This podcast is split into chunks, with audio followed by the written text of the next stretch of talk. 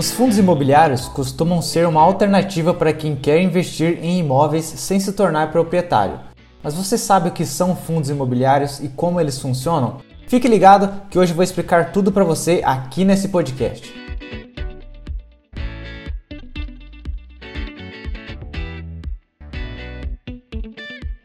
Fala pessoal, está começando mais um Multicast. Eu sou Eliezer e como eu mencionei, hoje eu vou falar com vocês sobre os fundos imobiliários. Os fundos de investimentos imobiliários, também conhecido pela sigla FIIs, são como outros fundos de investimentos, os quais reúnem pessoas interessadas em investir e possuem gestores responsáveis por controlar e gerenciar para onde os valores irão.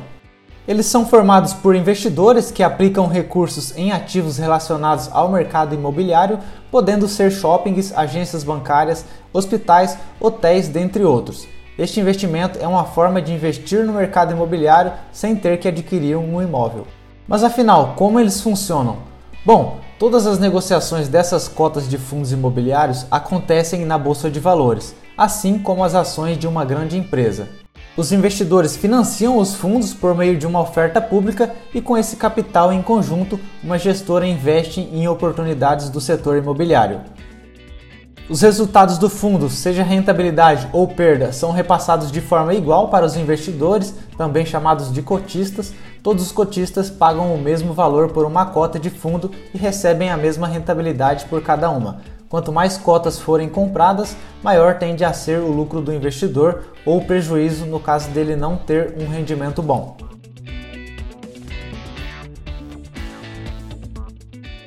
Agora que entendemos o que são fundos imobiliários, como eles funcionam, iremos ver os principais tipos de fundos presentes no mercado. O primeiro são os fundos de tijolo. Os fundos de tijolo investem na construção, aquisição ou aluguel de empreendimentos físicos já finalizados ou que ainda estão em construção. Prédios comerciais, shopping centers e hospitais são alguns dos que entram como ativos. O segundo são os fundos de papel. Neste, os títulos ligados ao mercado imobiliário são adquiridos pelos cotistas em vez dos imóveis. Os fundos de papel são compostos por CRIs, certificados de recebíveis imobiliários, por LCIs, letras de crédito imobiliário, entre outros. O rendimento desses fundos está vinculado, portanto, ao rendimento que esses papéis ou títulos apresentam.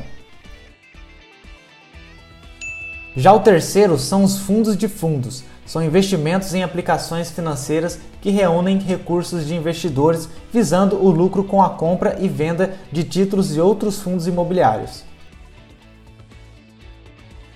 E por último, os fundos híbridos. São fundos que podem ter em carteira tanto papéis do mercado imobiliário quanto os imóveis em si, FIIs, ações e títulos de renda fixa, ou seja, mesclam os tipos de fundos imobiliários.